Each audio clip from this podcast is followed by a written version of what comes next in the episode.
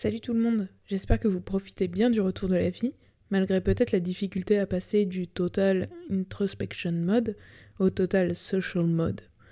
Moi je vous avoue que c'est sport, entre la reprise des événements en présentiel, la continuation de tout ce que j'avais déjà entrepris avec Madame Rima, et puis la reprise des festivals et son lot de mix et de shows à préparer. Cela étant dit, je suis quand même plus qu'heureuse qu'on puisse enfin se retrouver de manière plus normale, on va dire, mais je pense que vous vous en doutez. Enfin, pour le moment, je suis assignée à résidence car je suis cas contact et j'ai donc tout le temps nécessaire pour aborder un sujet qui me turlupine depuis un bail et enfin en refaire un podcast. Ce sujet, c'est comment l'astrologie peut être un super outil pour se connaître, mais aussi pour se trouver de nouvelles raisons de se faire des grimaces dans le miroir chaque matin. Mais avant de commencer mon exposé, digne des plus grands TEDx, cela va sans dire, je vous rappelle quand même à qui vous avez affaire, histoire que vous ayez le contexte global de ce petit laïus. Madame Rima, c'est mon alter ego qui vous emmène à la découverte de votre monde intérieur, avec l'aide de vos émotions. Car penser c'est bien, mais ressentir c'est bien aussi, et c'est le credo que je développe en utilisant tout plein de pratiques énergétiques et ésotériques pour vous accompagner quotidiennement, parler à votre cœur sans passer par votre cerveau. Tout ça pour vous réaligner avec votre moi profond, vous accorder ce dont vous avez besoin et vous kiffer sous toutes vos coutures. C'est bon pour vous? Alors on reprend. Vous vous demandez sans doute ce qui me prend pour retourner ma veste comme ça d'un coup et venir critiquer l'astrologie, qui est quand même la pratique sur laquelle repose ma méthode d'accompagnement. Blémite en mon Mars en Gémeaux peut-être, car après cette conjonction super haute de Vénus et Mars en Lion la semaine dernière, il a sans doute très envie de s'encanailler avec le premier détracteur de l'astro. Bon, trêve de plaisanterie, mais pour être honnête, c'est surtout qu'à force de faire vos thèmes, j'entends plein de choses, mais surtout plein de soupirs, de jurons et de critiques bien vénères envers vos placements, c'est-à-dire les placements des planètes au moment de votre naissance et qu'on peut observer dans votre thème natal. Tout ça entrecoupé de yeux levés au ciel de désespoir, et ça, ça me fend mon petit cœur de sensible incurable. Bah oui, quand je fais votre thème, j'ai tendance à vous inciter à l'autodérision pour briser la glace et vous détendre le slibard, alors que vous vous dites un peu dans un coin de votre tête Vas-y, elle va peut-être me faire découvrir un truc tellement méta sur ma vie que je ne serai jamais plus la même personne. Madre de Dios Mais cette super approche, certifiée très drôle et cool par moi-même, a également le même side effect que la surconsommation de même astro. C'est-à-dire vous laissez penser que si vous êtes comme ci ou comme ça, c'est la faute à votre lune en soutien-gorge ou à votre Mars en burn-out, et que vous êtes une triple bouse et que rien, non rien, ne pourra vous sortir de cette situation. Mais pas du tout en fait, ce n'est que le step one du process de la réappropriation de sa combinaison unique de personnalité. Alors je vous vois venir avec votre petit air narquois. Vous êtes en train de vous dire que je vous sers la bonne vieille soupe inspirationnelle en mode embrace your weirdness mais que ça ne va pas du tout vous aider dans votre vie de schizophrène aux désirs et actions contradictoires. Je vous rassure, j'étais exactement pareil que vous à mes premiers pas sérieux dans l'astro. Si vous avez écouté l'épisode 2 de ce podcast, qui parle de mon retour de Saturne, vous avez pu comprendre que j'ai réussi à mettre en place une relation cordiale, la plupart du temps on va dire, entre les différents aspects de ma personnalité. Mais Rome ne s'est pas faite en un jour, comme dirait l'autre, et je peux vous dire que la première fois que j'ai totalement défriché mon thème astral, j'étais loin de me dire que j'allais pouvoir tirer du bon de ce que je voyais sur ma carte. Alors, vous l'avez compris, je vais vous prendre mon exemple perso pour vous montrer comment l'astrologie a pu m'aider et continue de m'aider au quotidien. Mais d'abord, comment cela m'a mise devant un florilège de constats désolants, à commencer par mon réflexe névrotique de self-bashing.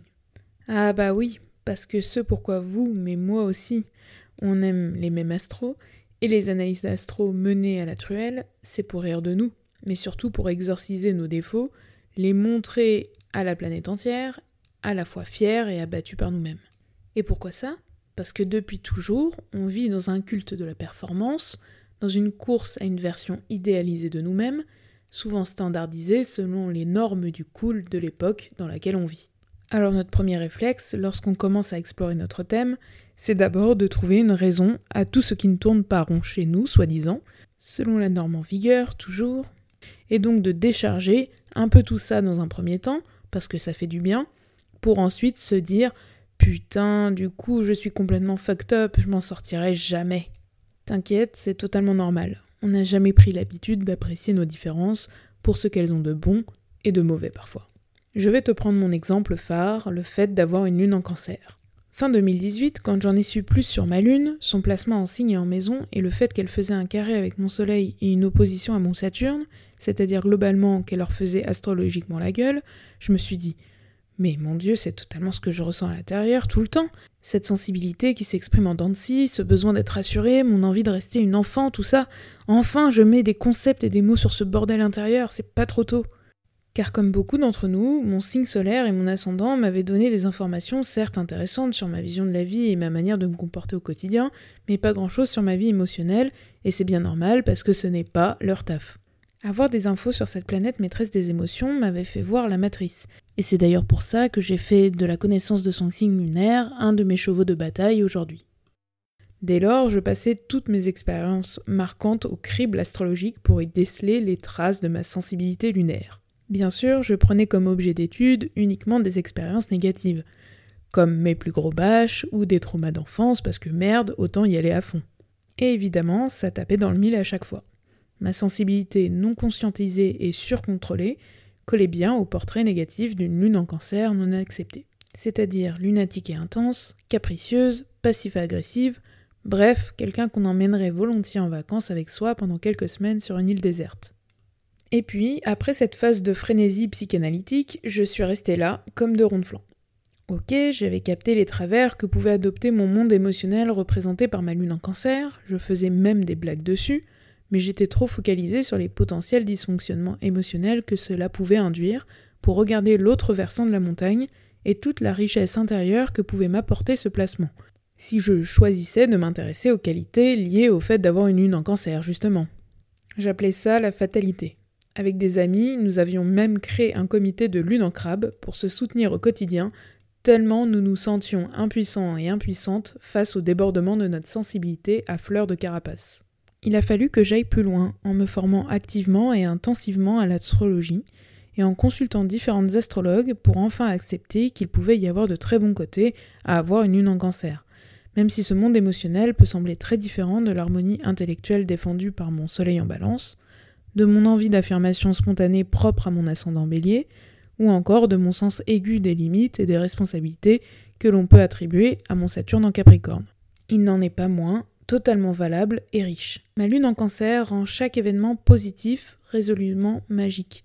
C'est elle qui contemple et qui alimente mon imagination, qui protège mes souvenirs d'enfance jalousement et en fait mon moteur au quotidien. C'est ma sensibilité et mon âme d'enfant qui fait que je me lie facilement à votre monde intime, par simple partage de moments candides et doux. Et c'est aussi grâce à elle que je vis chaque émotion si intensément. Les négatives, certes, mais aussi les positives, faisant de moi une inarrêtable teufeuse dès les premières notes d'un morceau de Rodens, ou la première à pleurer à chaudes larmes à la fin d'une colo. Mais comme je vous le disais, accepter cette lune en cancer et tout le reste n'a pas été de la tarte. Désormais, je suis capable d'identifier quelle partie de moi s'exprime ou au contraire a du mal à s'exprimer, car je suis plus attentive aux signes intérieurs d'une énergie bien ou mal aspectée, comme on dit en astrologie. Mais il m'a fallu du temps, et des allers-retours réguliers entre mon thème astral et la vraie vie pour analyser à tête reposée certaines choses, tout en acceptant aussi que certaines parties de mon thème ne me parlent pas, ou plus, selon les moments de ma vie et les fameux transits, c'est-à-dire les mouvements actuels des planètes. Finalement, vu le monde dans lequel on vit, comme disent les vieux, c'est normal de se dire de but en blanc si je suis une sous-merde, c'est parce que j'ai mon Mercure en queue de poisson. Mais l'astrologie, lorsqu'on l'applique à son thème natal avec patience et bienveillance envers soi, permet de trouver de nouvelles voies pour approcher, comprendre et maîtriser les énergies qui nous composent, et aussi intégrer que chacun et chacune a sa propre combinaison d'énergie, ce qui nous permet de tout relativiser et de laisser la place à une vraie diversité de visions et de vie en général. C'est pour cela que mon programme d'accompagnement utilise ton thème astral comme boussole au quotidien pendant un mois pour qu'on puisse parler de tous tes besoins cachés, les mettre tous au centre du débat et te permettre une reconnexion profonde à qui tu es. Et c'est aussi pour cela que j'ai choisi de proposer mes analyses de thème astral en deux séances programmées à deux semaines d'intervalle. Une dédiée à l'analyse et à mes propositions d'auto-observation au regard des énergies présentes dans ton thème, et une pour échanger sur la décantation intellectuelle que tu as pu faire, et pour approfondir les notions sur lesquelles tu as besoin de plus de détails ou de reformulation.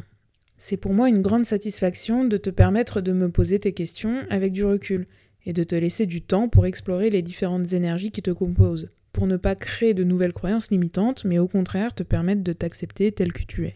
Car, comme disait cet illustre inconnu, on n'est pas venu ici pour souffrir, ok? Si tu as aimé cet épisode et que cela te donne envie d'aller plus loin, n'hésite pas à le liker, à t'abonner au podcast et à me suivre sur les réseaux et notamment sur Instagram où tu retrouveras du contenu sur mes pratiques et beaucoup de rêves et de bêtises.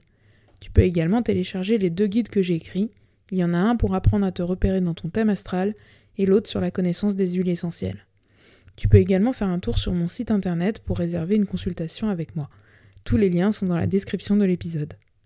Et si l'idée de redécouvrir ton monde intérieur te rend aussi dingue qu'un acarien au salon de la moquette, tu peux d'ores et déjà prendre rendez-vous pour un call découverte gratuit pour échanger sur tes besoins et voir en quoi mon programme peut t'aider à te reconnecter à tes émotions.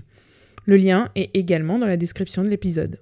J'espère que tu as aimé en savoir plus sur ma vision de l'astrologie et sur ma satanée lune en cancer. Et bien sûr que cela a pu nourrir des réflexions à propos de ton propre thème.